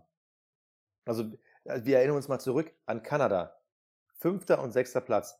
Perez und Ocon. Und es hieß von der Box, Perez, kannst du Ocon mal durchlassen, damit er nochmal angreifen kann. Vielleicht kann er aufs Podium steuern. Und Perez sagt, nö. Ja, das ist okay. aber, weißt du, da, da, aber, aber die kennen ja ihren, für so ihren ein Wert. Team. Ja, ich meine, die beiden, Ja. die wissen natürlich jetzt auch, okay, wir sind hier, äh, ne, Platz 4 läuft bei uns richtig gut. Da will jetzt jeder besser sein als der andere. Ne, weil die auch beide so auf einem Level sind. Das ist natürlich, wie- das ist das, was wir, was wir ja vorhin auch hatten mit diesen ganzen anderen, wie bei Massa und Stroll und Van Dorn und äh, äh, Alonso. Da ist klar, wer ist Nummer 1 und wer ist Nummer 2. Ja? Aber bei Perez und Ocon ist das nicht klar. Die sind beide gleichwertig. Na, tendenziell wäre es schon Perez. Ich bin bei dir. Ähm, tendenziell ist schon Perez länger im Team und hat momentan ja auch mehr Punkte, wenn auch ja, aber nicht so, aber elf. ja gut, aber das sind die, die Unterschiede sind ja unglaublich schmal im Vergleich zu den anderen, denk mal. Genau, aber das ist auch gleichzeitig der Grund, auf, äh, beziehungsweise die Antwort auf deine Frage von eben, warum sind die so gut? Du siehst bei allen anderen Teams, die haben halt einen nominell guten Fahrer und einen schlechten Fahrer. Und hier hast du wirklich, und das ist auch wieder dieser Stil von Vijay Malia, hier hast du zwei gleich gute Fahrer. Hat er die letzten Jahre auch.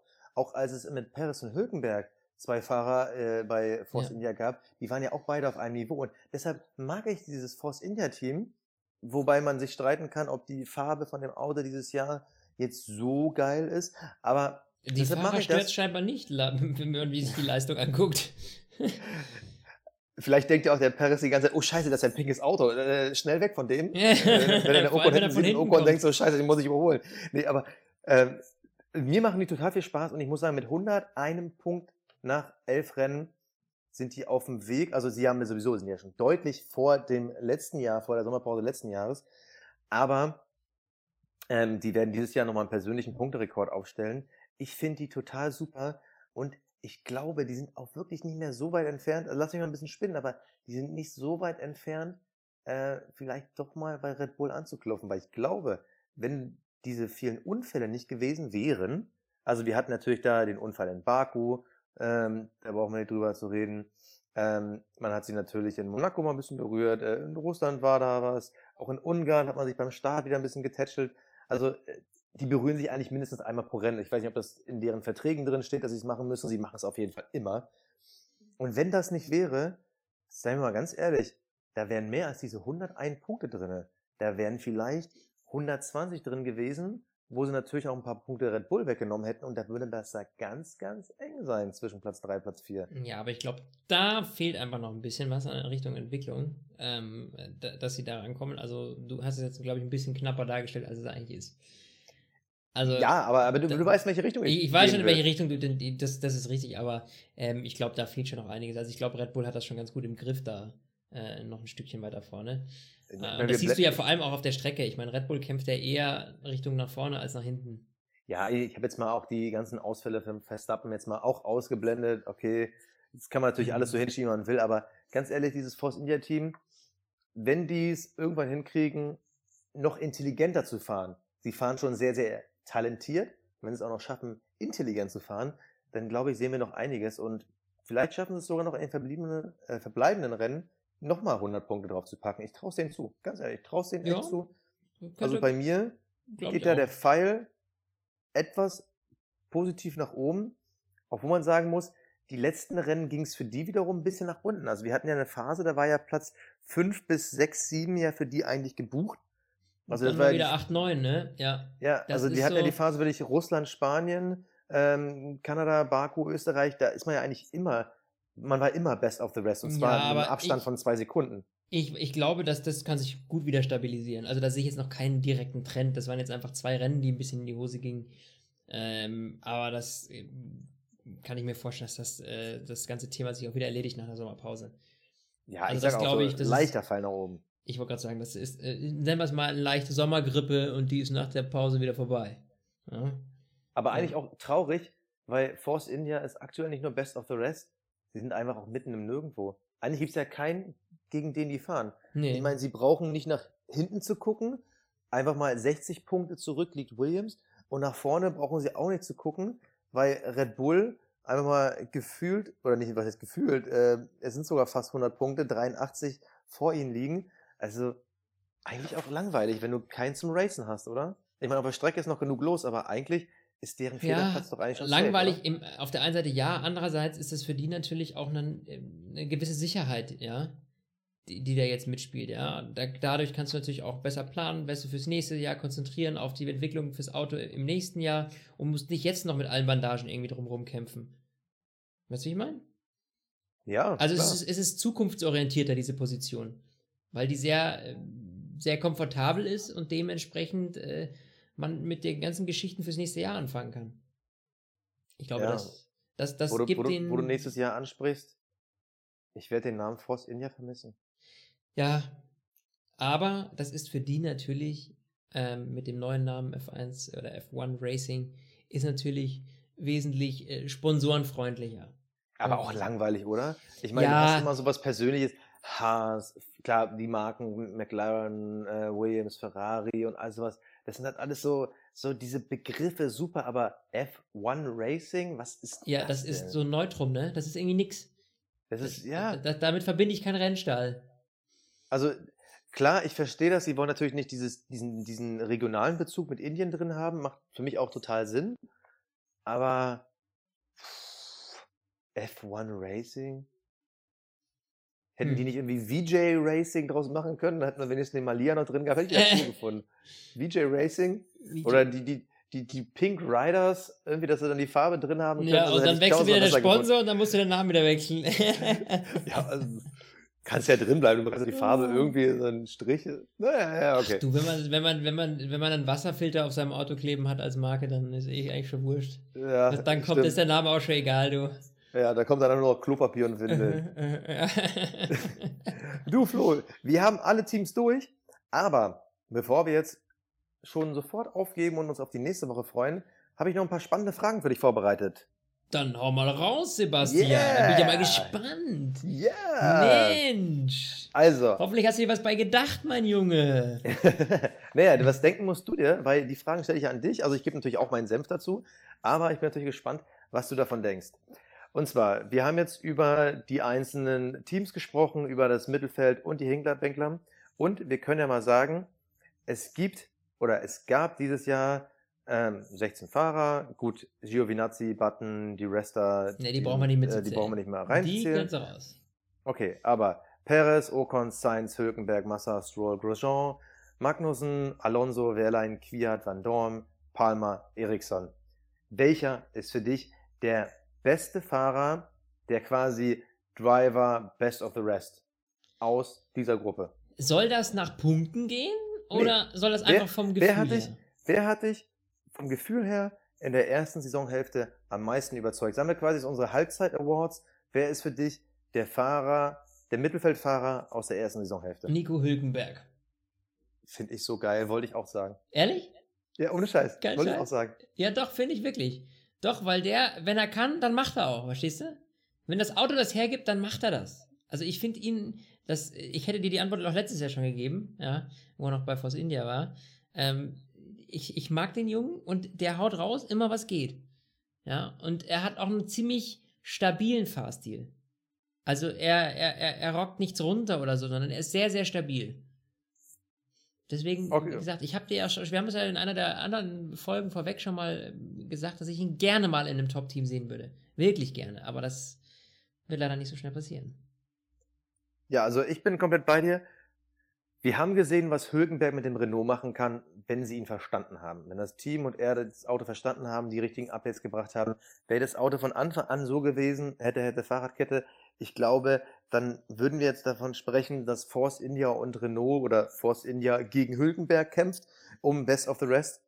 Ähm, ich finde, Nico macht einen Bombenjob. Klar ist er mal ein bisschen am Meckern gewesen. Klar gab es dann auch mal ein kleines hitziges Duell Ja, mit schöne äh, Sachen. Magnussen. Alles schön. Aber ich finde, so wie die letzten Jahre auch, er zeigt konstante Leistungen, zwar Top-Leistungen und man darf eins nicht vergessen, Nico ist wie Kimi Räikkönen so ein Fahrer der zweiten Saisonhälfte. Der ist eigentlich in der zweiten Saisonhälfte immer besser. Wenn er das Auto verstanden hat äh, und es immer weiter besser versteht, wird er noch besser.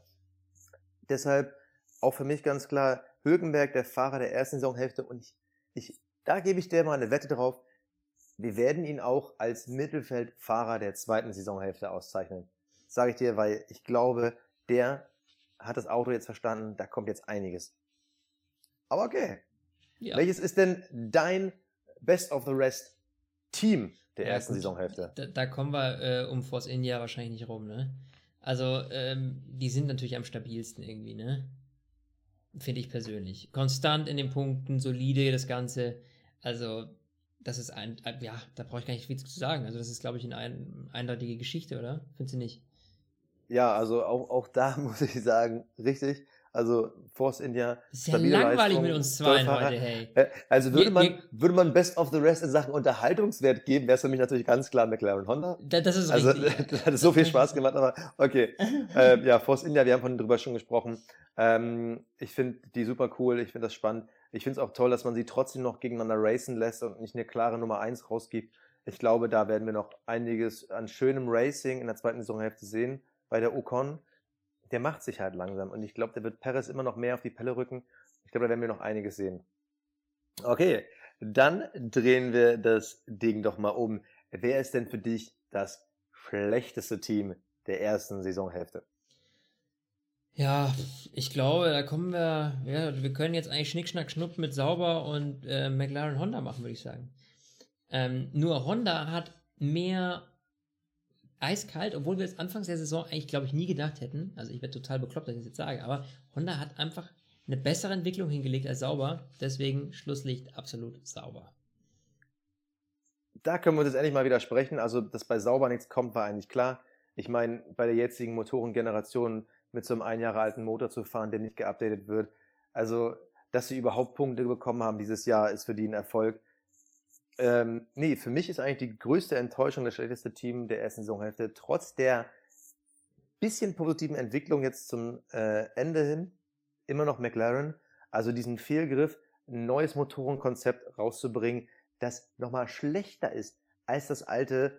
Also das geht gar nicht. Ich glaube, da hat sich auch Honda als Marke richtig wehgetan. Ich meine, die Formel 1 ist für die großen Marken, das ist kein Zugewinngeschäft, das ist für die PR und ich glaube, das war für Honda ein riesen PR-Desaster dass Alonso mittlerweile seinen Spaß daraus macht, äh, macht die Sache noch viel schlimmer für Honda. Für Alonso macht es natürlich den Typen Alonso noch viel geiler.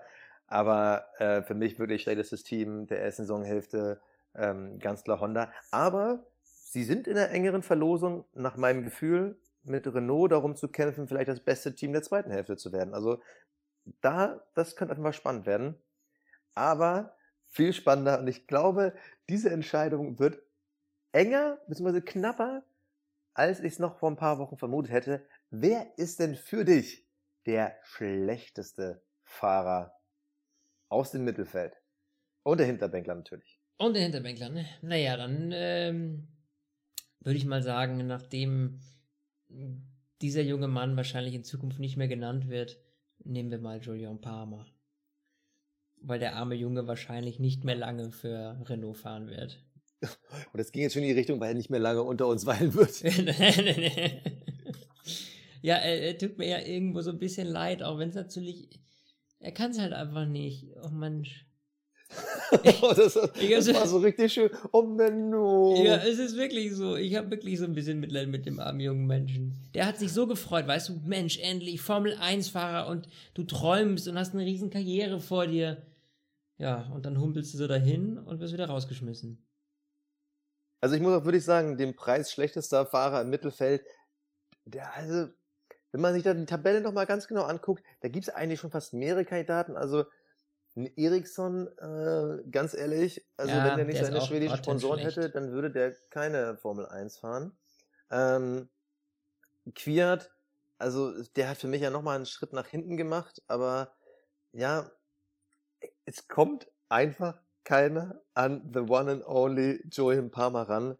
Es war schön, ihn mal dabei gehabt zu haben. Es wird sich in fünf bis zehn Jahren kein Mensch mehr an ihn erinnern. Never ever. Es war ein Versuch, es war schön, aber das war's. Und Fun Fact, weshalb es nicht bei mir Ericsson geworden ist, Markus Ericsson hat 2012 damals in der Formel 2 einen Teamkollegen gehabt, der hieß Julian Julian Palmer Palmer. und Der war- Eriksson war damals besser und das ist der Tiebreaker gewesen, warum es bei mir nicht Palmer wird. Aber weißt du Äh, was? bei mir nicht Eriksson wird. So. Jul- Julian Palmer müsste man eigentlich mal in den äh, McLaren Honda Cockpit setzen. Da wäre er richtig aufgehoben. Vielleicht sollten wir Palmer einfach demnächst mal in unseren Podcast einladen. Ich glaube, der wird viel, viel Zeit haben. Es Okay. könnte sein. Aber ich glaube nicht, dass er sich unseren Fragen stellen möchte. Und vor allem, wenn er sich die anderen Folgen anhört, wie wir schon über ihn hergezogen haben. Ah, Nein, nein, nein, es war kein richtig, also Herziehen, also ne. Tatsachenfeststellung, genau. Ja, kann man schon mal so das. sagen. Richtig, richtig, richtig. Also, wir hatten es vorhin gesagt, also die Punkteunterschiede zwischen ihm und Hülkenberg, also das ist schon kein Lästern mehr, das ist wirklich Tatsache. Das also ist Fact. Da hast du recht, da kommen wir. da kann er 26 nicht zu 0 rausreden. Punkte, das tut mir leid. Da kann sie nicht rausreden. Ja, mein Lieber. Ah, Das war schön. Das war schön. Ähm, ja. War es das dann schon wieder? dann dich eine ein. Nö, das waren schon meine Fragen oder beziehungsweise unsere Halbzeit-Awards. Ähm, dann würde ich dich vielleicht um ein Fazit bitten, Mittelfeld oder soll ich mal anfangen? Also Gerne, Sebastian, lasse ich dir diesmal diesen Vortritt und dann werde ich dich einfach verbessern. okay, also mein Fazit zum Mittelfeld muss man mal ganz klar sagen, ich finde, wir haben aktuell das spannendste Mittelfeld aller Zeiten. Klar, Force India ist ein bisschen vorgeeilt, aber trotzdem, was wir da erleben, ist wirklich Brisanz und da wird sich noch einiges tun. Mal als Fakt, wir haben eins, zwei, drei, vier, fünf, sechs verschiedene Teams, die in elf Rennen jeweils einmal Best of the Rest waren. Also Force India, Williams, Toro Rosso, Haas, Renault, McLaren. Jeder hat es einmal geschafft, Best of the Rest zu sein. Je nachdem, wer vorne ausgefahren ist, mal Vierter, mal Fünfter, mal Sechster. Aber jeder von denen war einmal hinter den drei Top-Teams. Und das ist eine spannende Sache. Das ist äh, jeweils dann eine Top-Leistung gewesen. Liegt natürlich auch immer ein bisschen an der Strecke. Äh, ich sag nur Honda. Aber das finde ich geil. Und dieser Mix, der macht für mich dieses Jahr auch diese Formel 1 aus. Ich glaube, ich habe noch nie so intensiv das Mittelfeld geguckt. Das macht Spaß. Sauber lasse ich mal außen vor. Ähm, ich gönne den jedem Punkt. Ich hoffe für Wehrlein das Beste auch für die Zukunft, aber ich glaube, über die braucht man in Sachen sportlichen Erfolg dieses Jahr nicht mehr reden. Ich finde unser Mittelfeld super. Ich glaube, Force India wird es am Ende machen. Ich hoffe aber auf Hülkenberg, dass der nochmal einen Boost macht. Und ich glaube, wir werden uns noch ziemlich oft daran erfreuen und hoffentlich auch nochmal über unsere ganzen Lieblinge, Alain Kwiat, Palmer, Eriksson und Co. noch einiges zu reden haben. Ja, also ich sehe das äh, ganz genauso wie du. Also ich finde es ein unglaublich spannendes Mittelfeld dieses Jahr. Das liegt natürlich auch so ein bisschen am Reglement. Alle mussten wieder ihre Autos neu zusammenbasteln. Und äh, da ist es klar, da rücken die Teams enger zusammen. Keiner hat da einen großen Vorteil aus den vorherigen Jahren. Und deswegen ist halt auch so ein Mittelfeld super eng beieinander. Und ich finde das echt sehr cool, dass eigentlich wir jetzt, bis auf bei Force India, die wirklich einen gesunden Puffer haben, noch nicht sagen können, welche Platzierung die anderen haben. Also jeder kann nach vorne und hinten rutschen, ja. Auch wenn wir schon einige Tendenzen natürlich gerade eben abgegeben haben, aber letzten Endes ist alles offen. Und das ist natürlich was, was, ähm, ja, was es auch schön macht anzuschauen, dass es eben nicht alles schon nach der Hälfte, ersten Saisonhälfte entschieden ist, sondern eben auch noch spannend weitergeht. Und ich finde auch, wie du schon gesagt hast, man guckt nicht immer nur vorne, was machen die Top 3 Teams, sondern man guckt auch immer mehr, was macht das Mittelfeld. Und ähm, spannende Fahrer, kuriose Battles zwischen den Fahrern, ja, auch im Mittelfeld. Ähm, früher gab es immer nur Nico Rosberg und Lewis Hamilton und jetzt gibt es eben auch mal Nico Hülkenberg und äh, Suck My Balls. Ja? Deswegen, wie gesagt, spannendes Mittel, finde ich geil. Macht einfach Spaß zu schauen. Ja, richtig. Ja, das war's. Das war unser Halbzeitfazit Teil 1, das Mittelfeldteam und die Händlerbänkler. Nächste Woche bringen wir Teil 2 des Halbzeitfazits, nämlich dann über die Spitze, über Mercedes, Ferrari und Red Bull, bevor wir dann die Woche darauf zum dritten Teil kommen, nämlich unser allgemeines Fazit, wo wir nochmal so einen Rundumschlag machen, die Strecken, die Veranstalter und natürlich die kleinen Kuriositäten. Ähm, Flo, mir hat's mega Spaß gemacht. Wie lange sind wir eigentlich schon geworden? Ich weiß es gerade gar nicht. Mein Lieber, eine Stunde 23. Ja, und dann noch einen persönlichen Rekord aufgestellt. Besser geht gar nicht. Dann würde ich mal sagen, machen wir es jetzt kurz und schmerzlos. Ich danke fürs Zuhören. Schaltet nächste Woche ein, äh, wenn es zum zweiten Teil geht. Ich glaube, das wird auch nochmal richtig spannend. Da haben wir wieder einiges zu erzählen. Ich glaube, ne, in der Sommerpause ist so ein eineinhalbstündiger Podcast auch mal gut zum Hören, weil sonst passiert ja nicht so viel. Und ja, die letzten Worte, die gebühren heute dir, Flo. Ja, danke, mein Lieber. Hat mal wieder Spaß gemacht. Ich freue mich auch. Nächste Woche geht's weiter bei uns. Und von mir ein dickes Servus aus München. Pfiat euch. Stint, der Formel 1 Podcast. Mit Sebastian Fenske und Florian Wolzke.